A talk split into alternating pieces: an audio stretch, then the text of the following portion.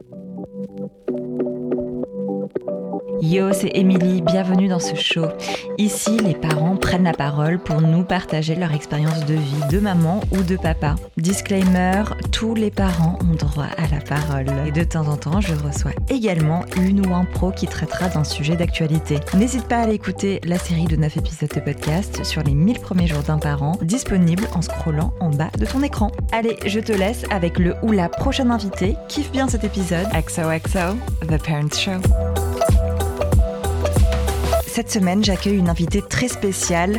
Je suis ravie de recevoir une star des émissions de télé-réalité, Jessica Thivenin. Cette maman de deux enfants, Mylon et Lee Wayne, nous partage régulièrement son quotidien sur les réseaux sociaux. Alors aujourd'hui, on va parler de sa vie de maman. N'a pas toujours été évident pour elle avec ses deux grossesses à risque et la naissance compliquée de son fils. Dans son livre Mes enfants, mes batailles, elle nous raconte en détail des événements très personnels sur sa vie de maman et sur son couple. D'ailleurs, dans un des chapitres de ce livre, elle revient sur ce drame qu'elle a vécu juste après la naissance de son fils Mylon. Si tu n'as pas encore eu l'occasion de lire son livre, je t'encourage vraiment à le faire. Elle nous dit tout, mais vraiment tout, sans édulcorer son quotidien sur ses moments difficiles et sur ses moments de joie. Aujourd'hui, je voulais en savoir plus sur elle, sur son état d'esprit après tout ce qu'elle a vécu et comprendre certains passages de son livre. Je te souhaite une très bonne écoute.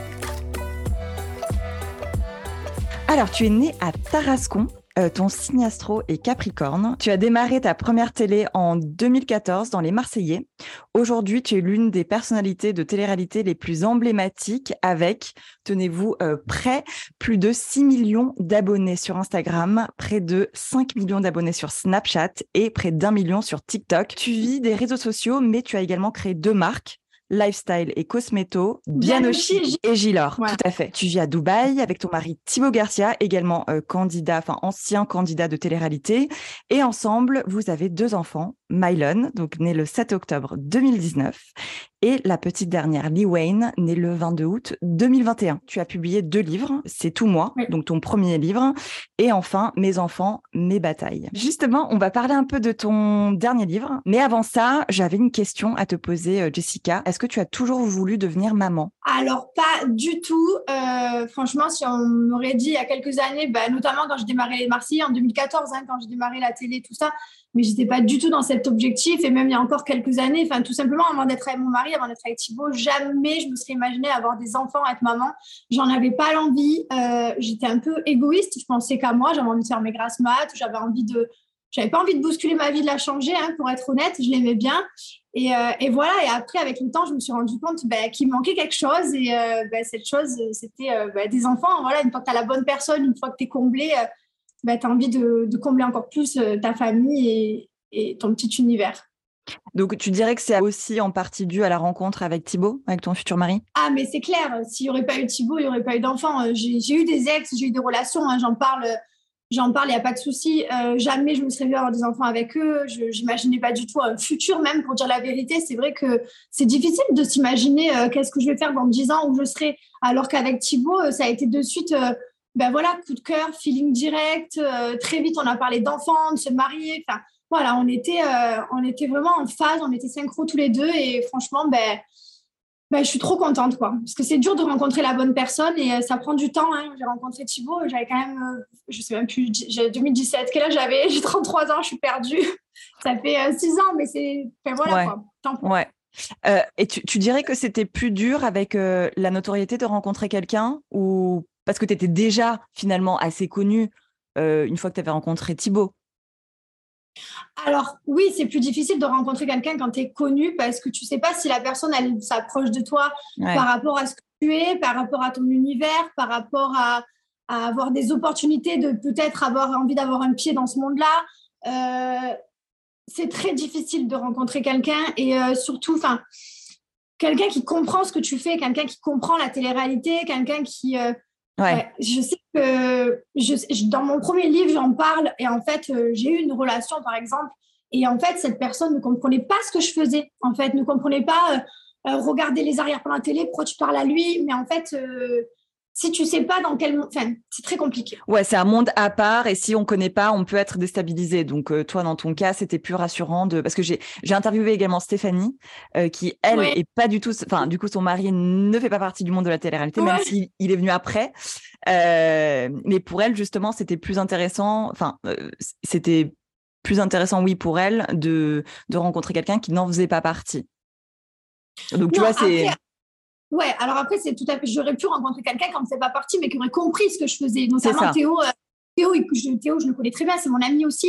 Euh, Théo comprend ce que fait Stéphanie. Il est aussi rentré euh, ben, dans son univers. Voilà, il a compris un petit peu ce qu'elle faisait. Il s'est intéressé. C'est ça. Après, après, je dis pas que oui, tu fais de la TRT, t'es en couple avec quelqu'un de TRT, pas du tout. Tu peux être avec n'importe qui, euh, mais euh, mais voilà, il faut juste que la personne soit en phase avec toi et surtout elle comprenne ce que tu fais, quoi. Ouais, elle comprend et elle s'adapte aussi. Voilà. Euh, alors moi j'ai donc j'ai lu ton livre, je pense que tu le sais. J'ai, mmh écoute, je m'attendais à, à, rien. Je me suis dit bon, on va voir. Et j'étais assez, je l'ai lu en, je pense en une heure ou deux heures, je sais pas. Il y avait énormément de, de, de choses à dire. Il y a des choses que j'ai appris aussi. Pourtant, enfin, tu mmh fais énormément de stories, donc je me suis dit bon, bah, je connais déjà tout, pas du tout. donc on va en parler justement du livre. J'ai plein de passages que j'ai surlignés partout. Au début de ton livre, tu parles de ta crainte euh, de devenir mère. Plus précisément, tu parles de la crainte que le statut de ton couple change. C'était quoi euh, la plus grande peur justement avec l'accueil euh, de, de cet enfant? Alors Thibaut et moi, on est vraiment euh, hyper fusionnels. On a toujours été, euh, enfin vraiment un amour fou, connecté, vraiment une passion. Et en fait, j'avais peur de me dire si quelqu'un rentre dans notre vie, un enfant, euh, ben en fait peut-être qu'il va prendre une partie de Thibaut que j'aurais plus ou ah il va me prendre l'amour en fait. J'avais peur qu'il me prenne trop d'amour, trop de temps et que du coup ce soit moins moi et plus le bébé. Et c'est ce que je voulais pas parce qu'en soi, moi, il était hors de question que je gâche mon couple pour un bébé parce que je voulais pas quoi. Je voulais vraiment que ça vienne euh, euh, donner encore plus d'amour, euh, que ça vienne donner de la vie dans la maison, mais pas que ça m'enlève, que ça me bousille mon couple. Et on sait qu'après une grossesse, on sait que quand on accouche, on sait ben, qu'après toute cette fatigue et tout, parce que c'est très difficile, ben, notamment il y a des couples qui se séparent et c'est difficile pour eux de remonter la pente. Et j'avais vraiment peur de ça. Et ça, c'est quelque chose que, ouais, je, voulais un enfant, je savais que c'était avec lui, mais je ne savais pas vraiment si on allait arriver à gérer. quoi. Et finalement, du coup, rétrospectivement, comment ça se... Finalement, ça a été trop dur. Non, ça s'est bien passé au niveau de mon couple parce qu'on a été soudés, mais on a vécu un enfer après ma grossesse. Et du coup, c'est vrai que voilà, à l'heure d'aujourd'hui, je rigole, je souris, je suis contente parce qu'on a surmonté tout ça, mais vraiment, je pense qu'il y a des couples qui auraient pu se déchirer dans tout ce qui s'est passé entre nous. Enfin, dans tout ce qui s'est passé de, la grossesse, de l'alitement, de, des problèmes de Mylon, enfin, autour de tout ça. Il m'a toujours soutenu, il a toujours été là, mais il y en a beaucoup qui auraient pu dire vas-y, c'est bon, ça m'a gonflé, la faire à manger matin, midi, soir, je me casse, quoi la culpabilité, justement, bah, prédomine dans ton livre. Hein. Tu culpabilises de ne pas réussir à tomber enceinte, tu culpabilises d'avoir des soucis pendant la grossesse, culpabilises de ne pas réussir à, entre, je, te cite, à bien construire ton fils, comme tu le dis. Euh, pourquoi autant de culpabilité alors que ce sont euh, des événements extérieurs à ton contrôle hein? euh, On dirait que tu te mets une pression monstre, Jessica. Non, je me mets pas de pression, mais c'est vrai que ma grossesse, elle a très vite tourné au cauchemar, donc euh, de suite, tu te sens coupable, quoi. Enfin, je me sentais coupable de d'avoir un col qui rétrécit, d'être alité. Je me sentais coupable de demander à mon mari de me faire à manger, de demander à mon mari de me laver. Je me sentais, ouais, je me sentais coupable. En fait, je me disais pourquoi ça m'arrive à moi? Euh, en plus de ça, enfin, je voyais d'autres personnes. Forcément, quand tu fais de la télé, tu, tu vois un petit peu les autres personnes de télé, ce qu'elles font aussi. Tu vois qu'elles ont des grossesses, que tout se passe bien pour elles. Et toi, tu es là, bah, c'est dur, quoi. Enfin, c'est vraiment dur. Et du coup, bah, je, culpabilise de tout parce que je me dis que tout est ma faute et que c'est enfin, que c'est. Enfin, ouais, que c'est ma faute, alors que bon, pas forcément. Euh, je sais très bien que le col, maintenant, euh, j'ai compris, maintenant, le col, bah, c'est comme ça, c'est différent. J'ai eu des témoignages de personnes. Heureusement que les gens, ils ont été là pour m'aider et pour. Enfin, vraiment que j'ai les gens. Euh, s'il n'y aurait pas eu tous mes abonnés, je, pense que j'aurais encore plus mal vécu, j'aurais été encore plus en dépression. Et le fait que j'ai tous les témoignages des gens, ça m'a vraiment aidé à me relever, à me dire allez, c'est pas ta faute, c'est difficile, ta grossesse, elle est compliquée, mais il y a pire en plus, donc euh, tu vas y arriver, quoi. Ouais. Mais justement, par rapport à ton, ta communauté, euh, ce, que, ce que tu viens de dire, euh, j'ai ressenti dans ton livre une certaine ambivalence finalement avec cette communauté. On a d'abord une communauté bienveillante, entre guillemets, qui te fait du bien, qui a des mots rassurants, te donne un certain soutien moral, bah, t'en, en parles là, là, tu viens d'en parler, et en contradiction avec une communauté qui est très intrusive, notamment avec le non-respect de ta vie privée. J'étais choquée de lire l'épisode de l'hôpital, notamment quand quelqu'un était venu ah. dans ta chambre, et j'avais vu par contre là tes stories des gens qui venaient sonner à ta porte en France, dans ta maison, pendant que tu étais habité. Comment tu te sens par rapport à ça Je veux dire, est-ce que les gens, tu penses que certaines personnes, je te parle de la communauté intrusive, est-ce que tu penses que certaines personnes ne font pas la différence entre la télé-réalité et la vraie vie, quoi Enfin, tu vois? Ouais, ben en fait, je pense qu'il y a des personnes qui se rendent pas compte qu'on est des humains. En fait, on n'est pas euh, des têtes euh, d'affiche, des personnages euh, de télé-réalité. Enfin, on est des humains, on a une vie, on a des moments difficiles. Et oui, et c'est vrai que comme je l'explique dans mon livre, je sors d'une opération d'un cerclage, qu'on vient de toquer à ma porte alors qu'il y a du sang partout dans mon lit et que je viens de me faire opérer, euh, et que c'est un fan qui me dit non, mais maintenant que je suis là, je peux faire une photo. Ça, ouais, je me dis, mais comment c'est possible? Après, c'est une personne, on parle d'une personne. Euh, mais je me dis, enfin, c'est.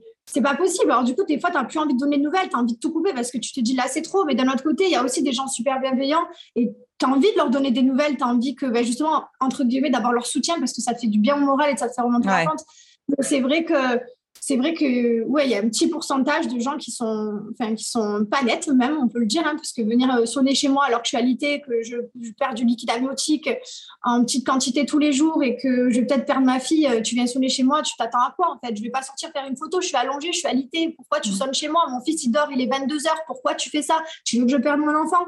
Alors je sais pas si c'est fait avec méchanceté, je pense pas, parce que bah, voilà. Euh, n'y a pas que des gens euh, qui, sont, qui sont mauvais, qui sont méchants malgré qu'ils haters, mais c'est juste que non, en fait, ils pensent à leur petite personne, à leur photo, à leur, euh, à leur moment à eux, et ils oublient bah, ton moment à toi et que le tien, il est compliqué. Oui, c'est un jeu en fait. C'est euh, moi, ça me paraissait un peu comme ça, comme un, un truc drôle à faire. voilà, Jessica, elle est connue. à un moment donné, c'est même plus, c'est même plus humaine. C'est ça que tu es un personnage. ouais, tu es un personnage. C'est ça, mm. tu es un personnage et du coup, on peut faire ce qu'on veut. Ouais, ben, je pense que tu es un personnage, tu es, une chose, es, euh, mm. voilà, de toute façon, tu leur dois, parce qu'en général, les gens ils te disent Ouais, bah, il fallait pas être connu, euh, tu as choisi ta vie. Donc, je pense qu'en fait, tu leur dois et tu dois te taire, en fait. Tu, on te demande une photo, tu dis oui. Sauf qu'il y a des contextes là où, bien sûr, on dit oui toute notre vie, on dit oui, mais il y a des moments là où vraiment tu as envie de disparaître. Quoi. Quand je suis habitée, que je perds ma fille, j'ai pas envie de faire de photos, j'ai même pas envie de parler aux gens, pour dire la vérité. Euh, voilà, c'est des moments compliqués où tu n'as qu'une envie, c'est de disparaître. Quoi. Est-ce que tu dirais que tu deviens un peu parano? Dans ces moments-là, juste tu euh, as juste peur en fait. Ouais, tu as peur. Tu as peur que ben, euh, si, par exemple, je prends l'épisode de quand ils ont sonné chez moi, du coup, mm. ça m'a déclenché des contractions parce que j'étais contrariée. Le lendemain, j'ai fini à l'hôpital parce que j'ai reperdu une tonne de sang d'un coup. Et, euh, et voilà, en fait, tu, deviens parano parce que tu te dis, et s'il y a pire qui arrive, et si. Enfin. Voilà, c'est c'est compliqué à gérer parfois. J'ai lu que tu avais refusé de filmer ton premier accouchement euh, alors, mon interrogation est la suivante. Lorsqu'on montre sa vie sur les réseaux H24, alors moi de mon côté, j'ai l'impression que c'est H24, mais je crois que ça ne l'est pas, mais voilà. Euh, et qu'on a une aussi grande notoriété, finalement, elle démarre où l'intimité pour une personnalité publique comme toi? Euh, Parce que finalement, filmer son accouchement, pour, pour moi, c'est, ce serait pas grave dans le sens où, vu que c'est ce que tu fais quelque part. Enfin, tu vois, tu, filmes beaucoup de, ta vie. Pourquoi là, c'était la limite? Voilà, c'est ça ma question. Ben, en, fait, en fait, je vais avoir un enfant, je vais accoucher, je vais être maman. Ce rôle-là, je ne le connais pas. Accoucher, je ne sais pas ce que c'est. Et à un moment donné, je ne sais pas comment je vais réagir. Je ne sais pas si je vais bien le vivre ou pas. Euh, je ne sais pas si l'accouchement va bien se passer ou pas, parce qu'on ne sait jamais si un accouchement se passe bien. Et, et du coup, ben, en fait, j'ai juste envie de garder ce moment pour mon mari et moi. Et, euh, je pense qu'il y a un peu des limites. Bien sûr qu'on peut euh, montrer, euh, on peut parler de tout sur les réseaux sociaux, montrer l'anniversaire de son fils en tant met des petits passages, tout ça. Mais, mais après, l'accouchement, c'est quand même particulier. C'est entre le mari et la femme. Et je trouve que c'est assez intime, c'est un moment fort. Alors, j'ai filmé mon accouchement, je l'ai en vidéo pour moi. Voilà, je l'ai. La, la vidéo, je l'ai. Je la regarde des fois, je vais la montrer à des amis à moi, genre Stéphanie, je vais montrer la vidéo. Mais après, la montrer à tout le public, euh, ben non, parce que c'est notre moment, quoi. on donne tellement beaucoup sur les réseaux sociaux, on donne euh, énormément, je trouve. Et du coup, ben, ce moment-là, on a voulu le garder. On, en veut euh, toujours plus, apparemment. je sais, il y en a, ils pourraient dormir chez moi, ils le feraient. je pense. Tu, sais, tu pourrais mettre des caméras. Bah, ça a dû se faire d'ailleurs, des caméras. Bah oui. des caméras à la maison. C'est ça. Toujours dans ton livre, hein, bien sûr. C'est vrai que lorsqu'on arrive à la 33e semaine de grossesse pour Mylon, et d'ailleurs, pareil pour Lee Wayne, hein, on se dit euh, bien joué, Jessica, bravo, parce que c'était chaud. Euh, c'est vrai que c'est assez dingue, hein, les moments de, pression et de stress ressortent bien, je trouve, à travers le livre. Donc, on sent le, l'angoisse finalement de perdre à tout moment euh, tes enfants. Tu n'as eu aucun répit, euh, Jessica, franchement, une succession d'angoisses. Comment on fait pour tenir le coup après ça, après avoir vécu ça? Bah, en fait, on n'a pas le choix de tenir le coup et d'avancer. En fait, on avance jour après jour, semaine après semaine, en essayant de garder son enfant le plus longtemps possible parce que bah, s'il sort trop tôt, il vit pas. S'il sort euh, quand il peut euh, à 24 semaines, euh, je sais que ça va être des mois et des mois de, de néonatal, de, d'enfants prématurés, c'est hyper compliqué, c'est vraiment très difficile. Donc, on s'accroche, on avance. Alors, des fois, j'ai beaucoup pleuré, hein, faut pas croire. des fois, j'étais vraiment plus bactère et et c'était super difficile. Mais euh, voilà, j'essaie vraiment d'avancer tous les jours. J'essaie vraiment de positiver. J'essaie toujours de me dire qu'il y a pire. C'est vraiment une phrase que je me dis toujours. Là, toi, tu as ton enfant dans le ventre. Profite parce qu'il y en a, ils n'arrivent pas à en avoir. Là, euh, tu perds du liquide amniotique. Ok, vas-y, euh, la petite, elle est encore là. Elle pourrait ne plus l'être. Et en fait, j'essaie toujours d'avancer en positivant et en me, dire, en me disant qu'il y a pire. Et du coup, je pense que ça m'aide beaucoup à avancer, de relativiser des fois, je relativisais et tout le monde me dit, mais, elle n'est pas consciente, euh, elle est folle, enfin, genre, elle se rend compte de ce qui se passe. Et en fait, euh, ben oui, je me rendais compte parce que je savais que je pouvais perdre mon enfant. Je savais que tout le monde me disait que c'était chaud à l'hôpital à chaque fois. Je savais que j'étais vraiment sur la borderline, on était vraiment sur la limite de, de l'enfant, il n'est plus là. Mais, mais non, moi, j'y croyais et je gardais toujours l'espoir. Et en fait, on faisait plein de témoignages sur les réseaux sociaux. J'avais plein de témoignages de maman. En fait, j'en avais qui se passaient très bien, d'autres qui se passaient moins bien, malheureusement. Et en fait, j'essaie toujours de garder le positif. Je dis non, mais attends, elle, elle l'a fait, mais moi, je vais le faire en fait. Et du coup, je me battais pour faire comme elle ou même mieux parce que je voulais aller jusqu'au bout du truc. quoi. Donc, oui, c'est clair que quand tu arrives à, à 33 semaines, euh, et bah, tu es trop content. Quoi. Enfin, genre, vraiment, c'est incroyable. C'est un palier qui est énorme, 34, 33 semaines. C'est De toute façon, dès que tu passes 28, 32, 34, là, après. Euh, voilà, les, les, la grosse prématurité, quand elle passe un peu derrière, euh, ça fait du bien, quoi. Tu te sens mieux, même si tu n'es pas confiante en 100%, c'est mieux, quoi. C'est vrai que je, te, je, te, je me souviens de certaines euh, stories que tu as pu faire où tu disais oui, je garde espoir, tu gardais toujours le sourire. Tu te plaignais finalement rarement, je trouvais, enfin de, de, mon côté, hein, je sais pas si j'ai tout regardé, mais peu importe. C'est assez dingue. Est-ce que c'est dans ta personnalité de pas te plaindre? Moi, non, j'essaie de ne pas, de pas me plaindre, j'essaie de relativiser, vraiment de se dire qu'il y a toujours pire, ça fait avancer en fait. Ça, c'est important de penser qu'il y a des femmes ne peuvent pas avoir d'enfants, qui galèrent. Il y a des personnes qui se font, euh, euh, comment on appelle ça, des fécondations in vitro, qui essayent vraiment d'avoir des enfants, mais qui n'y arrivent pas. Donc moi, oui, ma grossesse est compliquée. Euh, certes, j'ai le col qui rétrécit, je perds ma poche des os, enfin, je la perce. c'est des moments difficiles, mais j'ai quand même la chance d'avoir un être vivant dans moi. J'ai un enfant quoi, qui, qui se développe, et même s'il se développe avec des complications pour moi, parce qu'en soi, l'enfant, il n'a pas de complications, lui, à l'intérieur. Mylon, on l'a découvert après qu'aussi, au final. Mais euh, au final, dans cette grossesse, c'est plus moi qui subis que, que l'enfant. Donc, euh, ben voilà, je relativise aussi parce que, parce que l'enfant, il ressent tout. Euh, quand tu as un bébé dans le ventre, chaque émotion s'est ressentie. Donc, j'essaie vraiment de ne pas trop craquer. J'ai eu des moments de craquage, mais j'essaie vraiment de me dire Allez, c'est pas grave, reprends-toi. Je parlais beaucoup à mon bébé, enfin à mes bébés, je leur parlais beaucoup. Et, et voilà, j'ai essayé d'avancer. Donc, non, j'essaie de ne pas me plaindre tout le temps dans la vie, même quand il y a des galères, en fait, je suis comme ça. Hein, je sais pas, mon robinet va péter. Je me dis, bon, allez, c'est pas grave, c'est qu'un robinet, le toit, il n'est pas tombé sur ma tête. Enfin, j'essaie toujours de, prendre euh, quelque chose de pire pour me dire que bah, ce qui se passe, c'est pas grave. Ok, oui, c'est dans ta personnalité. Mais quand même, euh, enfin, je veux dire, je, repense notamment à la, scène horrible euh, avec Mylon. Hein. Ça, c'est un vrai traumatisme. À quel moment on emmagasine enfin, autant de choses, si tu veux? C'est-à-dire qu'il y a eu tellement d'événements, tellement de choses qui se sont quoi, enchaînées. Euh, ça, euh, c'est bon moment où j'ai pleuré dans le livre, clairement. Je, me demande, voilà, jusqu'à quand on, dit, ok, bah ça va pas? Est-ce qu'on lâche pas prise et on se dit, euh, oh, je peux plus quoi, j'étouffe. Bah non, non, en fait, je me suis pas dit que je pouvais plus parce que j'avais pas le choix que d'avancer. Tout a été compliqué, surtout avec Mylon, ça a été franchement jusqu'au. Il est né en octobre de ma grossesse jusqu'au mois de mars et encore à l'heure d'aujourd'hui, puisque hier j'étais encore à l'hôpital. Enfin, Mylon, c'est compliqué et en fait, j'ai pas le choix que d'avancer. Alors, bien sûr, des fois, j'en peux plus, je suis à bout, j'en ai, marre, je, craque et je me dis, mais pourquoi il m'arrive tout ça? Pourquoi? J'en peux plus, mais, mais en fait, non, je peux pas abandonner, je peux pas craquer. J'ai eu des moments de craquage, hein, franchement. Euh, quand j'ai ranimé mon fils une fois, deux fois, je me suis dit, je vais pas faire ça toute ma vie, c'est trop dur, c'est trop dur de voir son enfant comme ça, euh, mort dans ses bras. C'est vraiment les pires scènes que j'ai vues de ma vie. Des fois, quand j'y pense, je revois encore cette scène-là, je revois mon fils bleu dans mes bras c'est des images qui partiront jamais, mais, euh, mais en fait, j'ai pas eu le temps de faire une dépression. J'ai pas, j'ai pas eu le temps, en fait. J'ai, j'ai pas eu le temps de penser à tout ça et de me dire, mon Dieu, mais tout ce qui s'est passé. Alors, après, j'ai vu un psy pour la grossesse de ma fille parce que je pense que malgré tout, mon corps et mon cerveau, il avait trop magasiné. J'étais sur les nerfs. Euh, ma deuxième grossesse, elle a été complètement différente. Mais en fait, je pense que j'ai pas eu le temps. J'ai pas eu le temps de réagir. j'étais trop occupée. J'avais trop de problèmes. Donc, euh, donc tu étais en survie, quoi. En survie, en fait. Ouais, c'est ça. J'étais en j'étais en survie. Ouais. Essayé d'avancer jour après jour en me disant que demain ce serait meilleur. Et, euh, euh, ouais, non, j'ai pas le temps de, j'ai vraiment pas le temps de faire une dépression. Mais des fois, j'étais, à bout quand même. Hein. Et mon mari, on s'est regardé plusieurs fois, on a pleuré en se disant c'est pas possible, c'est, pas possible. Ces moments-là, tu, tu as fait le choix euh, de pas les montrer sur les réseaux?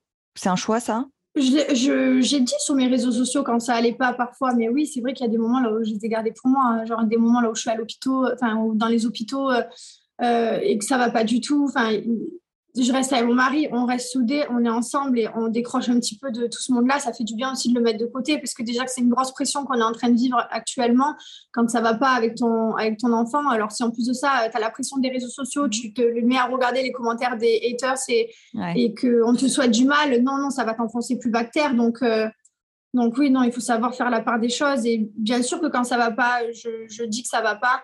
Mais, euh, mais après, des fois, euh, tu peux pas, quoi, tu dois couper un peu. Ouais. Cette semaine, je suis ravie de te parler d'une marque que j'affectionne énormément. Ça s'appelle Babylange. Et pour la petite histoire, j'ai interviewé la fondatrice de Babylange, Sabine Azoulay, il y a un peu plus d'un an maintenant, sur sa vie de maman, solo et entrepreneur. Alors, Babylange, c'est quoi? C'est une marque dédiée aux fashion moms ou aux fashion parents. Elle propose des accessoires de puériculture qui ressemblent aux parents qui travaillent, qui sont très actifs et qui suivent les tendances. On est sur des imprimés rock'n'roll et qui s'adaptent aux trends actuels. Personnellement, j'ai deux gros coups de cœur. Le premier pour le sac à langer avec un système de doublure amovible. Le sac a une base transparente et tu peux donc changer les imprimés selon les saisons, enfin selon tes envies du moment, etc. Le deuxième coup de cœur est pour le matelas de poussette. Il est incroyable, à la fois pour rendre la poussette plus confortable évidemment pour votre bébé, mais également plus trendy grâce à ses différents imprimés. Et bien sûr, le matelas est adapté à toutes les poussettes. Cette semaine, pour notre plus grand plaisir, Babylange s'associe à The Parent Show et te permet de gagner un coffret Babylange grâce à un jeu concours disponible sur Instagram. Rendez-vous donc sur Instagram pour participer. Bonne chance ce qui était intéressant pour moi, enfin d'après moi, c'était que on voit bien qu'avec la maternité, peu importe qui on est, euh, notre statut social, notre métier, finalement les problématiques liées à la maternité ou à la parentalité, hein, plus globalement, restent similaires.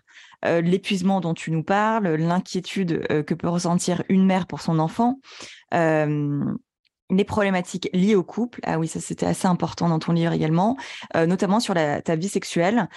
déjà, je trouve ça franchement génial euh, que des personnes comme toi osent en parler parce que tu es extrêmement suivi, notamment par des jeunes. Donc, je trouve c'est sympa de, de dire la vérité, enfin, si, si je peux me mmh permettre, sans filtre, quoi. Euh, en quoi c'était justement important de, de, de, faire passer ces messages euh, Et je pense justement notamment à la partie de ton couple où tu avoues que Thibaut et toi aviez vécu des moments de fragilité, comme il peut y avoir dans tous les couples d'ailleurs. Ben, en soi, oui. En fait, on est des, on est des gens normaux, tout simplement. On est, voilà, certes, on est connus, mais on est un couple comme, euh, comme vous et moi, en fait. Et du coup, ben, c'est vrai que tout ce qu'une maman, elle va, elle va vivre, ben, je vis la même chose. Je vis des moments euh, de de moments là où j'ai envie de pleurer parce que je suis perdue, puisque je sais plus si, avec les hormones, je sais pas si je vais être une bonne maman, des moments là où euh, dans ton couple ça va pas parce que ben, tu es en full hormones et que du coup tu as envie d'exploser. Euh, ouais, enfin, moi j'avais envie de dire la vérité c'est pour ça que j'ai parlé euh, sans tabou de, de, mes relations sexuelles enfin, avec mon mari parce qu'à un moment donné, ben, il arrive à un stade là où j'étais cerclée, donc on ne pouvait pas avoir des relations sexuelles. J'ai eu j'ai eu une période là aussi où je pouvais plus me le voir. Moi, je l'avais pris en grippe et je, me disais, mais mon Dieu, mais pourquoi j'ai fait un enfant avec lui? Mais carrément, genre, c'était. Euh, j'en avais parlé. Je dis, chérie, ce qui se passe dans ma tête, c'est compliqué parce que parce que ben, c'est dur, c'est ton mari, tu es enceinte. Moi, là, je suis en mode, je ne peux plus me le voir. Et, euh, et, du coup, on discute, on se dit, vas-y, c'est les hormones. Donc, c'est hyper important de, communiquer dans un couple et de se dire les choses. Mais après, euh, c'est pas tout beau, tout rose. Quand tu es enceinte, non. Quand tu es enceinte, ben, tu grossis, tu, ton corps, il change, ton, ton, ta façon de penser, elle change aussi. Ouais, mais en fait, on est comme tout le monde, quoi. Donc, je trouve ça important de dire la vérité, pas faire genre, pour ma grossesse, elle était impeccable, incroyable. J'ai eu un accouchement du tonnerre et ma relation avec mon mari, euh, c'est full love. Non, pas du tout. C'était pas du tout ça. c'était euh, plein de péripéties, plein de galères. Alors, deux grossesses tout à fait différentes parce que on n'a pas du tout les mêmes grossesses, mais au moins les personnes qui ont ressenti la même chose que moi. Parce que j'ai plein de témoignages de filles qui me disent quand j'ai lu ton livre, j'étais trop rassurée parce que moi aussi je peux plus me voir mon mari. Et ben voilà, c'est bon, c'est quelque chose qui se passe en ce moment. Ça a duré euh, le premier trimestre, ça va passer le second. Quand tu vas accoucher, ça va être difficile, peut-être que tu pourras plus, mais après ça va revenir. C'est quelque chose dont il faut discuter, qu'il faut entretenir. Et, euh, et, voilà, tout simplement en fait, on n'est pas des surhumains, on n'est pas des robots, on ne doit pas avoir une vie parfaite et pleine de paillettes et de strass. Non, pas du tout. On n'est pas là pour en mettre plein la vie, on est là pour, euh, bah, pour être honnête et au contraire que les gens ils se sentent moins seuls dans leur, bah, dans leur grossesse quoi. Mais, mais tu as choisi de ne pas le montrer, ça, en revanche, euh, parce qu'on l'apprend dans ton livre, euh, cet euh, épisode avec ton mari. On ne le savait pas, nous. Alors après, quand ça va pas du tout avec mon mari, je ne vais pas prendre mes réseaux sociaux, dire ça va pas avec mon mari. À un moment donné, on est un couple, on discute, on essaye de passer cette vague comme tous les couples. Je pense que d'étaler sa vie sur les réseaux sociaux au moment où ça va pas, je pense que c'est une grave erreur de faire ça. À un moment donné, il faut vraiment patienter, voir si Peut-être que ça aurait été en rupture, je sais pas, mais il faut vraiment aller au bout du truc, bien discuter, faire les choses à plat. Tu peux pas euh, t'emporter comme ça, prendre ton Snapchat et dire bon ben là ça y est, c'est fini, ça va plus, je peux plus me le voir. Non, tu peux pas faire ça. Tu dois euh, discuter, arriver au bout du truc. Là, à l'heure d'aujourd'hui, j'en parle. Voilà, ça c'est bien fini, c'est tout beau tout rose. Bon, des fois il m'énerve encore un peu, des fois, hein, ça arrive. mais euh, mais voilà, ça s'est bien fini. Et je trouvais ça important de témoigner que, ben, en fait, il faut pas lâcher. Et, euh, et, peu importe que ça se finisse bien ou pas bien, mais il faut aller au bout du truc et il faut discuter avec son partenaire parce que son partenaire, ben, c'est euh, c'est la personne qui est là euh, à ses côtés. Enfin, c'est la personne qu'on a à côté de l'oreiller, en fait. C'est la personne à qui on se confie, à qui on dit tout. Et je trouve ça vraiment important de tout dire. La, la, la, famille, pour toi, c'est hyper important, j'ai l'impression. Mmh. Alors moi, je suis très famille. Euh, mon mari et moi, on a nos parents ensemble. Voilà, donc mes beaux-parents sont euh, en couple depuis des années, mes parents aussi. Euh, on se regroupe tout le temps pour les fêtes de Noël, l'été. Enfin, voilà, on, est tout le temps en famille et je trouve que c'est hyper important de, garder ce petit cocon parce que vraiment, on a de la chance. Il y a plein de familles qui sont recomposées, qui se déchirent, euh, que, enfin, ça me rend triste. Et moi, j'espère vraiment que plus tard, j'arriverai à faire la même chose avec mes enfants et euh, que mes enfants pourront faire la même chose avec leurs enfants, du coup, parce que je trouve que c'est important. La famille, on n'en a qu'une, quoi. Donc, euh, il faut savoir la préserver, la garder et surtout passer des bons moments tous ensemble. Est-ce que tu, dirais aussi que c'est pour ça que tu as, vu que c'est si important et que c'est un peu ton schéma, ce que tu as pu voir, est-ce que tu as tu as peut-être fait plus euh, d'efforts pour justement préserver ton couple, réussir à passer ces caps parce que plus d'un ou plus d'une aurait peut-être dit oh, enfin voilà. Est-ce que toi tu dirais que tu es assez persévérante pour justement préserver ta famille de par ce que tu as vécu? Moi, je pense que euh, mes parents sont ensemble, mes beaux-parents aussi. J'ai cette image de euh, l'amour qui dure longtemps. Et mon rêve, bien sûr, c'est d'avoir 99 ans et 200 ans, même s'il faut, et d'avoir toujours mon mari main dans la main euh, avec moi. Et, et c'est vrai que du coup, bah, c'est pour ça que j'ai envie d'essayer d'arranger bah, les périodes de tempête. Et, et je sais qu'il y en a eu et qu'il y en aura d'autres. En soi, voilà, la vie, elle est encore longue. Et bien sûr, je sais que y aura encore des problèmes. Et, et voilà, un couple, c'est comme ça. De toute façon, on est humain, on est tous pareils. Et du coup, ben, pour moi, il faut juste euh, savoir discuter avec son partenaire euh, et voilà, essayer de prendre les bonnes décisions. Souvent, avec mon mari, on se le dit, mais euh, on, est, on est bien ensemble. Et des fois, ben, d'un coup, ça va péter. Puis quand ça reva on se dit, mais on est vraiment des fous, quoi. Genre, pourquoi on, pourquoi on s'embrouille comme ça pour rien? Je dis, ben ouais, c'est l'humain, c'est comme ça. Mais le principal, c'est d'arriver à surmonter toutes les épreuves et puis de discuter. Vraiment, discuter, la communication, c'est le plus important. Il n'y a pas plus important. C'est sûr que vous, vous en avez surmonté des épreuves, quoi. Enfin, c'est assez, euh, c'est assez dur, je pense, euh, pour un couple de, d'avoir vécu tout ce que vous avez vécu déjà, quoi. Ouais, c'est, c'est, hyper compliqué tout ce qu'on a vécu. Franchement, on a vécu des moments trop difficiles. Et même avec Mylon, quand ça allait pas au début, on s'était complètement laissé de côté en tant que couple. On c'était ouais. Mylon et ses problèmes de santé. Et du coup, bah, bien sûr, tu vas plus au restaurant avec ton mari, tu n'as plus trop de relations avec ton mari. C'est pas entre deux hôpitaux que tu fais t'as plus cette ville, enfin, t'as plus la vie que tu avais avant, quoi, la vie euh, là où il n'y avait pas d'enfants, que c'était la fiesta et que tu te, enfin, avais une vie de couple, c'était de la folie. Non, bah, ta vie, elle change et, euh, et voilà. Et le principal, c'est, ouais, c'est de discuter et de se dire bon, écoute, là, on arrive à un stade là où notre couple il est de côté, euh, on se calcule plus, on se fait plus de gâter, on, est là, on, cohabite parce qu'il y a Mylon et parce que toi, tu fais l'aller-retour à l'hôpital. Après, c'est moi. Enfin, voilà, on est euh, à un moment donné, il faut arriver à se reprendre en main, arriver à déléguer euh, et, tout faire pour trouver des solutions. Voilà. Quand ça va pas, on essaie de trouver des solutions. S'il y en a, ben, tant mieux, on essaie de les prendre. Si ça va, s'il y en a pas, ben, c'est compliqué. Du coup, il faut discuter, mais vraiment, il faut, communiquer. Les commentaires des gens te font autant, toujours autant d'effets. Euh, je pensais qu'au bout d'un moment, ça s'est passé, mais euh, visiblement pas. autant de peine, hein, enfin d'effets, que ce soit sur le côté négatif, mais aussi sur le côté positif. Est-ce qu'on s'y fait un jour justement aux commentaires euh, monstrueux euh, comme on peut lire dans ton, dans ton livre? J'ai lu des choses, euh, j'étais hallucinée. Quoi. ouais. Bah, je crois que jamais, en fait, je me suis dit, c'est bon, euh, au bout de au bout de 8 ans, ça fait 8 ans, je, je suis connue maintenant, euh, je me suis dit, ça allait plus m'atteindre, mais des fois, il y a des choses qui m'atteignent. Les choses qui m'atteignent le plus, c'est pas forcément sur mon physique et tout, parce qu'en soi, on parle beaucoup de chirurgie esthétique, on critique ça, je m'en fiche, je fais ce que je veux.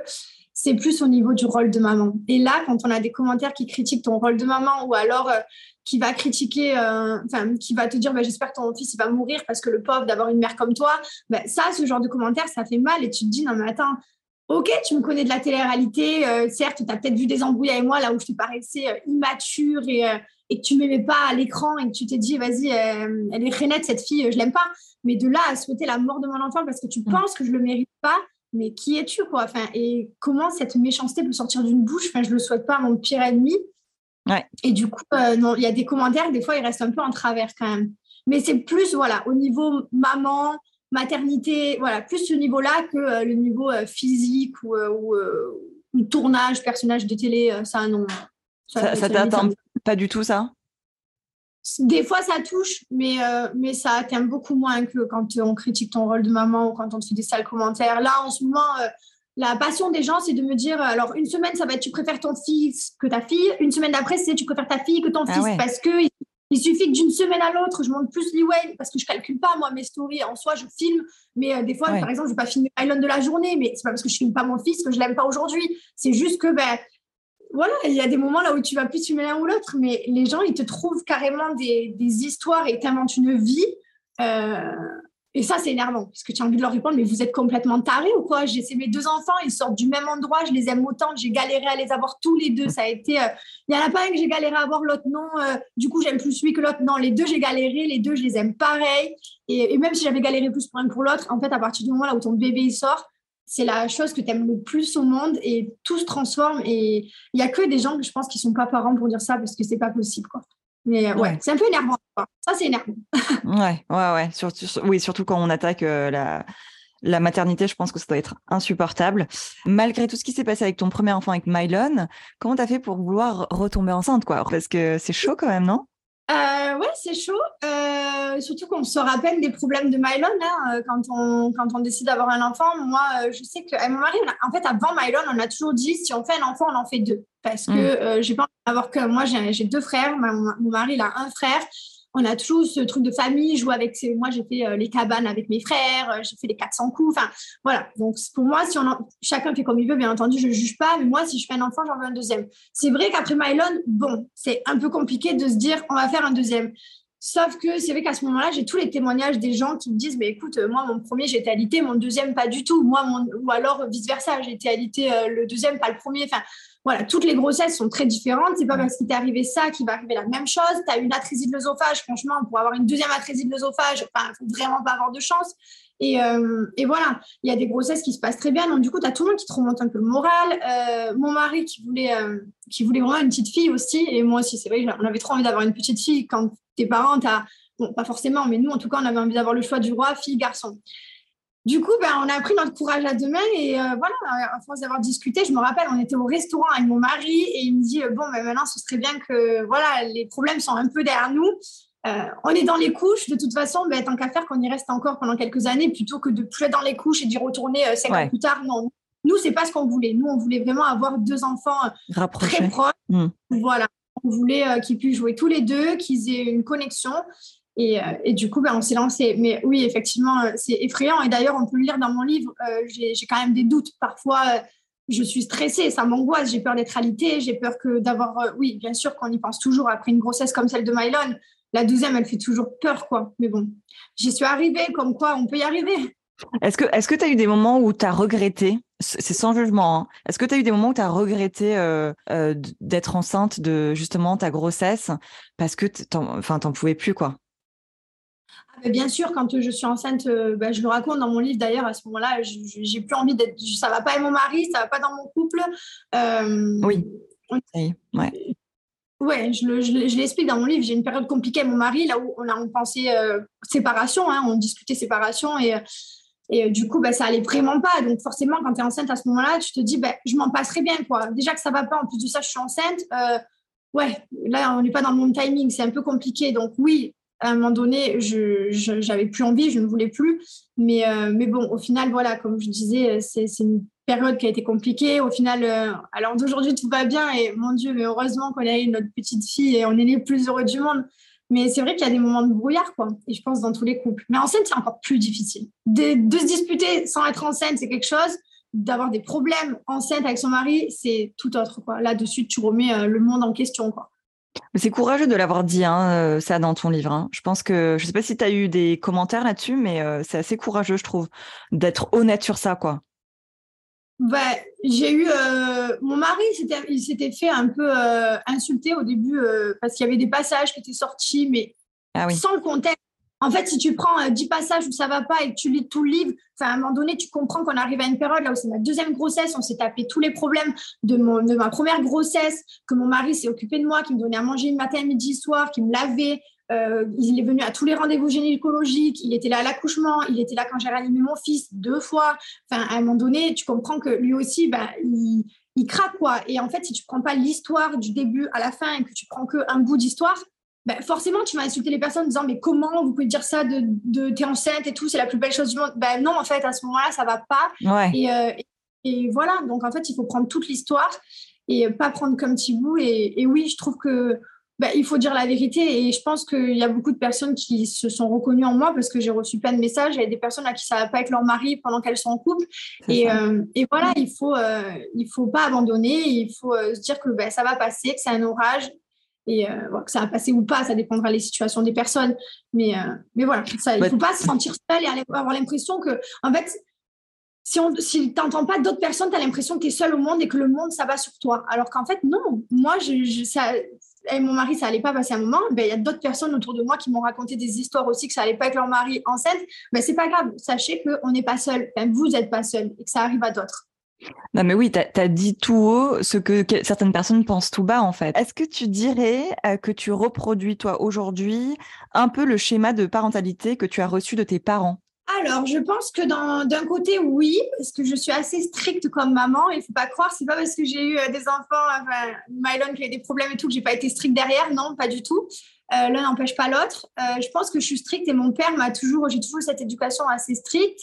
Euh, mais après, il y a des choses que je corrige de l'éducation de mes parents et que je ne veux pas reproduire. Alors, je critique pas parce que je suis très contente de ce qu'ils ont fait de moi et ce que je suis devenue. Hein. Je suis très heureuse. Mais voilà, il y a des choses que je voudrais pas faire euh, pareil pour mes enfants. Genre, notamment, euh, je vais donner un exemple. Mon petit frère, depuis qu'il a 4 ans, il était devant un PC. Bon, il est hyper euh, calé en ordinateur informatique. c'est un, génie de, l'ordinateur parce qu'il a commencé des petits. Moi, mes enfants, je veux pas qu'ils allument la télé.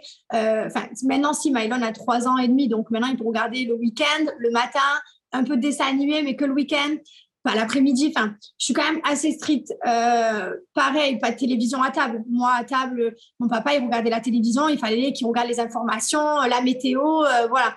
Moi, je veux pas de télé. Je veux que ce soit un moment convivial. Donc, c'est des petites choses comme ça que je veux pas reproduire la même chose, mais Par contre, euh, je critique pas parce que chacun fait comme il veut. C'est comme les tablettes avec les enfants et tout. Enfin, moi, je suis pas là pour juger les gens. Je suis là pour vraiment faire ma propre éducation. Et, et voilà. Donc, je reproduis pas vraiment, mais je m'inspire. Et en termes de, d'émotion, enfin de quoi, de démonstration de d'amour, d'affection, etc. Est-ce que tu dirais que euh, toi, tu en as souffert peut-être euh, petite ou pas du tout, et que du coup, tu reproduis la même chose euh, avec tes enfants? Alors moi, j'avais un papa qui travaillait en déplacement, et c'est vrai, je le voyais que le week-end, et j'avais pas vraiment. Enfin, on n'allait pas vraiment se dire je t'aime, te faire des gâtés, te faire. Voilà, c'est pas, euh, j'ai pas vécu là-dedans, j'ai pas non plus vécu sans, hein, parce qu'il y a eu des fois où on se disait, on se, voilà, je faisais des gâteaux à ma maman, etc., etc. Mais là, du coup, je pense que j'en abuse carrément. Je suis une mère relou. Toute la journée, je dis, je t'aime à mon fils, euh, je veux des gâteaux, des bisous, je veux, euh, j'en profite. Alors, je sais pas si ça va durer toute la vie ou si quand il va avoir 8 ans, il va me dire, bon, maman, tu me saoules, tu me colles trop, ou si je vais réussir à le garder comme ça.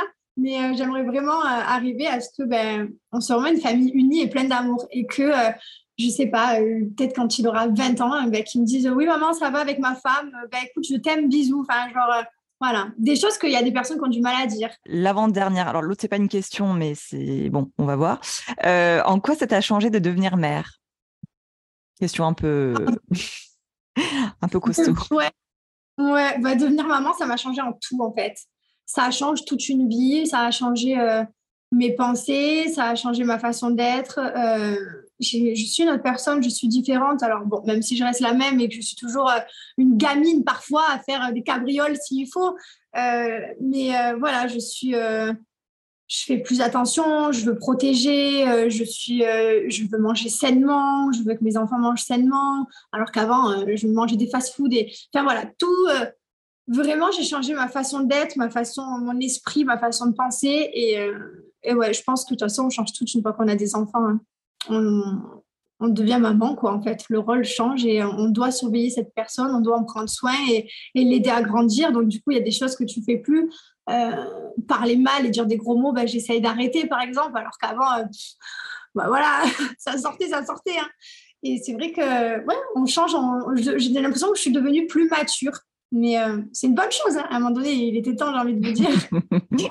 Et, euh, mais tu restes quand même très féminine. Tu gardes cette féminité, tu prends soin de toi. Euh, tu n'as pas mis de côté ta part de femme quoi, dans ce nouveau rôle de maman?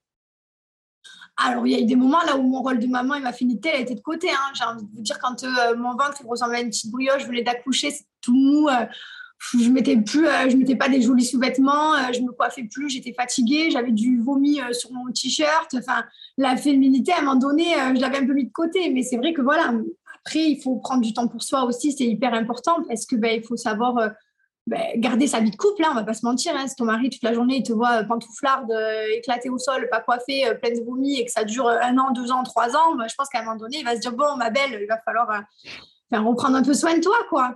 Donc, du coup, euh, du coup non, euh, voilà, maintenant qu'on a plus de temps, parce qu'au début, on l'a pas, le temps avec des enfants qui. Enfin, quand on met à coucher, le temps, il est horrible. Mon Dieu.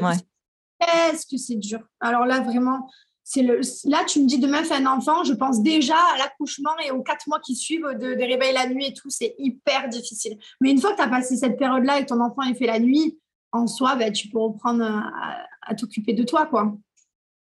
Et euh, c'est une question, c'est une question, euh, je l'avais posée, je crois, à Stéphanie aussi. Je lui ai dit si tu veux pas répondre, tu réponds pas. Euh, est-ce que tu as allaité, toi, Jessica? Alors non, j'ai pas allaité. Alors c'est un sujet tabou. Hein. C'est vraiment quelque chose de tabou parce que les gens, bah, ils veulent que tu allaites et, enfin, quand tu me dis que tu le fais pas, moi personnellement, j'ai pas voulu le faire. Tu l'avais dit sur les réseaux? Non. non, j'en ai pas parlé. Je euh, j'en ai pas parlé. Euh, dans mon livre, je sais même plus si je l'ai dit. Je, je, crois, je crois pas. Enfin, j'ai pas eu le. Ouais. J'ai un doute. Non, non, je, je n'ai pas allaité. J'en avais pas envie. Je n'avais pas envie. Et je suis désolée, mais mon enfant, quand il est sorti, on me l'a pris et on me l'a mis dans une couveuse et on m'a dit. Euh, en fait, on m'a dit, il a une atrésie de l'œsophage, il va être opéré dans deux jours et transporté dans un autre hôpital. J'étais plus dans le même que lui. Tout a été chamboulé, en fait. Donc, au début, je savais pas si j'allais faire la tétée d'accueil ou pas. Mais en fait, j'ai pas eu le choix. En fait, en fait, du coup, je pensais plus à rien. En fait, je pensais juste à réparer mon fils, connecter son page, et je pensais pas à tété d'accueil, à l'été, tout ça. Je, je, vraiment, je ne l'ai pas fait. Voilà. Je regrette pas hein, en soi. Euh, chacun fait comme il veut. Moi, je respecte les femmes qui allaitent, je respecte celles qui allaitent pas. Je pense que tout le monde devrait être respecté dans ses choix. Mais, euh, mais oui, euh, franchement, pour Mylon, c'était mon premier bébé j'ai pas, enfin, je, oui, c'était pas ta préoccupation première, quoi. C'était plus sa survie à lui. Ah ouais, je voulais qu'on le soigne. Je pensais a une chose, c'est soigner mon fils, quoi. Je pensais pas à mon lait, pas du tout. De toute façon, il n'aurait même pas pu le boire parce que son oesophage n'était pas connecté. Donc, euh, même s'il aurait donné le sein, euh, ce serait allé au poumon. Son oesophage, il n'était pas connecté au bon endroit. Donc, euh, donc non, non, carrément pas. il a été nourri au bout de... Je sais même pas, je me rappelle plus. Tu l'as pas mal vécu, ce que je veux dire Non, pas du tout. Non, pas du tout. Je je regrette pas de ne pas avoir allaité. Je, voilà, je, je, vis très bien comme ça j'en avais pas envie non plus. Euh, et, voilà. Mais après, je respecte tout à fait que c'est inconcevable, enfin, pas que ce soit inconcevable pour certaines personnes, mais qu'il y ait des personnes qui ont envie de le faire. Je pense que tout le monde devrait tolérer euh, ce que les autres font. En fait, il faut arrêter d'avoir des préjugés et de toujours vouloir juger les gens. En fait, chacun fait comme il veut. Tu veux te défaire une césarienne, fais-toi une césarienne. Qu'est-ce que ça peut faire à la personne qui va pas faire une césarienne? Voilà, tu veux accoucher par voie basse, accouche par voie basse. Enfin, faut arrêter quoi. Chacun vit comme il a envie et je trouve ça incroyable qu'en 2023 il y a toujours des gens qui ont des préjugés, qui jugent et tout. Donc euh, voilà, je pense juste ah que bah si tout le monde se laisse vivre, euh, tout le monde se laisse vivre la vie, elle serait bien plus belle. Hein. Faut arrêter quoi. Chacun vit comme il a envie et je trouve ça incroyable qu'en 2023 il y a toujours des gens qui ont des préjugés, qui jugent et tout. Donc euh, voilà, je pense juste ah bah que si tout le monde se laisse vivre, tout le monde se laisserait vivre la vie, elle serait bien plus belle. Hein. Ah bah c'est clair. Non, mais surtout sur les sujets de maternité et parentalité, c'est impressionnant le nombre de personnes bien pensantes qui, euh, pensent détenir la, vérité. Ça y est, on arrive à la dernière partie de ce podcast. Alors, je sais pas si tu te souviens, mais au début, j'ai dit que tu étais euh, Capricorne. J'ai demandé à Jenny du compte Sisters Astro euh, de nous dire quelle maman tu es selon ton signe astro pour voir si ça correspond bien à ta personnalité de maman. Donc, je vais lancer l'audio, puis après tu me diras si c'est si c'est bien toi. Alors, maman Capricorne, c'est maman contrôle fric. Et pas fric F R I C, quoique. Toute ta vie, maman s'inquiétera pour toi et ton avenir. Ne crois pas que tu vas t'en tirer comme ça. Tu pourras mettre un pied dehors, mais si tu laisses maman te mettre un bracelet de géolocalisation, elle veut juste savoir où tu es, avec qui tu es et pourquoi faire. C'est pour ton bien, tu sais, tu comprendras quand tu seras grande. Tout le monde est logé à la même enseigne, même papa, mais derrière son inquiétude de maman et son côté autoritaire, maman Capri saura te faire rire comme personne. Est une forme d'intelligence qu'elle chérit particulièrement. Elle apprendra à son baby les valeurs du travail, du mérite et de l'indépendance. C'est important dans la vie de pouvoir compter sur soi-même, car on ne sait jamais ce qu'il peut se passer. Il faut prévoir le plan A, le plan B, le plan C, D, E jusqu'à Z. Une vie bien planifiée pour une vie sans trop d'embûches et se faire plaisir. Alors, sur certains points, oui. Euh, notamment le côté maman humour fun et tout, il n'y a pas de souci, je serai toujours comme ça. Par contre, c'était au début, alors je sais plus. Euh, moi, je suis quelqu'un d'assez cool. Hein. Je suis stricte dans mes règles de maison, mais je suis quelqu'un d'assez cool. Je, mon, mes enfants, ils vont chez leurs grands-parents. Je suis pas toute la journée à appeler les grands-parents, leur dire alors est-ce que ça va? Il fait pas de bêtises, il mange correctement. Non, je laisse kiffer et m'envoie eux les photos et voilà. Donc je suis pas de là à avoir les yeux partout et leur mettre un GPS. Non, pas du tout. J'ai envie de pour l'instant, euh, je les laisse aller chez les, chez les grands-parents et demain, euh, si j'ai une amie à moi qui me dit je peux prendre ton fils, je lui laisse. Je suis pas de là à dire non. Parce que je sais qu'il y a des mamans qui ne veulent pas que leurs enfants soient pris chez les grands-parents. Je ne juge pas, bien entendu, mais moi, je suis pas comme ça. Euh, après, son côté fun et tout, ouais, c'est un peu moi et. Ouais, donc il y a un peu du oui, un peu du non. et, et, les valeurs, les valeurs sur le travail, etc. Est-ce que ça c'est quelque ah chose oui, ça, par contre, ça, par contre, oui, c'est moi mes enfants. Enfin, grâce à Dieu, merci. Aujourd'hui, j'ai une belle vie, j'ai beaucoup de chance, mais mais c'est vrai que mes enfants, je veux qu'ils s'apprennent qu'il faut travailler à l'école, que, bon, même si c'est pas forcément ce que j'ai fait hein, et que je suis pas non plus le bon exemple, j'espère qu'ils prendront pas exemple sur moi. Euh, j'espère qu'ils vont vraiment travailler à l'école, qu'ils euh, bah, feront un métier plus tard qui leur, euh, qui leur plairont et, et pas qu'ils croient que tout va leur tomber du ciel, parce que déjà, non, il en est hors de question. Moi, il n'y a pas tout qui m'est tombé du ciel. J'ai galéré et je trouve que c'est quand tu galères dans la vie que ça te forge et ça te rend encore plus fort. Donc, j'ai pas envie que ce soit du pain béni pour eux, quoi. J'ai vraiment envie, euh, et on en discute tout le temps avec mon mari, euh, on va leur apprendre les valeurs des choses. Et euh, encore hier, mon fils, il me demandait un jouet. Je lui dis, bah non, en fait, tu as eu Noël il n'y a pas longtemps, c'était ton anniversaire en octobre. Ben non, il n'y a pas de jouet. Aujourd'hui, non. Et pas que sur ce côté-là, mais également sur le côté de ce que mon fils il a dans l'assiette. Des fois, il va m'ouvrir un yaourt. Je fais non, mais finalement, j'en veux pas. Ben non, tu manges ton yaourt, tu l'as ouvert, tu me l'as demandé. Il y a des petits enfants, ils n'ont pas à manger, tu vois. Donc là, tu vas manger ton yaourt. Donc euh, après, je suis pas là à lui mettre la gamelle entière dans la bouche et le forcer. Hein. À un moment donné, il a plus faim de son assiette, il a mangé, c'est très bien. Mais par contre, si euh, s'il commence à m'inventer euh, de, de, gaspillage et tout ça, non, ça, je ne veux pas, quoi. Il en est hors de question. Donc, on essaie vraiment de lui apprendre, enfin, de leur apprendre les, les bonnes valeurs. Liwen est encore petite, donc pour l'instant, Liwen, mais Mylon, oui, il est assez grand pour comprendre maintenant. T'arrives à garder euh, les pieds sur terre, euh, Jessica? Bah, Je pense que oui. Ouais. je pense quand même quelqu'un de. Moi, je pense qu'on est assez simple, qu'on a une vie simple. ce matin, j'ai fait mon petit déj, j'ai emmené mes enfants à pied à la nurserie, euh, j'ai fait mon yoga. J'essaie d'avoir une routine comme bah, toutes les mamans dans cette terre. Hein, et, et, et, voilà, c'est pas parce que nous, on est connus ou que ben, on a une vie différente qu'on qu'on est différent. Non, on fait comme tout le monde. Le matin, c'est la galère. L'enfant, s'il est de bonne humeur, tout se passe bien. S'il chouine, c'est une galère pour l'habiller, pour faire tout le reste. Non, on est comme tout le monde, quoi. Bah, écoute, merci beaucoup, Jessica. merci à toi, Jessica. Bye. Bonne journée. Bye. Bye. Pour écouter d'autres témoignages de parents ou des pros de la parentalité, rendez-vous sur theparentshow.com. Tu peux également t'inscrire à la newsletter pour connaître les futurs invités et les offres du moment. Le lien se trouve sur la page Instagram @theparentshow. Merci encore à Manu pour le montage des épisodes du podcast. La semaine prochaine, je reçois le docteur Lucie Joly et le docteur Hugo Buttman, tous les deux psychiatres et auteurs du livre Dans le cerveau des mamans. On parlera des phénomènes mystérieux autour de ce cerveau qui, a priori, change lorsqu'on devient maman. Épisode passionnant dans la catégorie des Pro Talks. En attendant dimanche prochain, je te souhaite une très bonne semaine. XOXO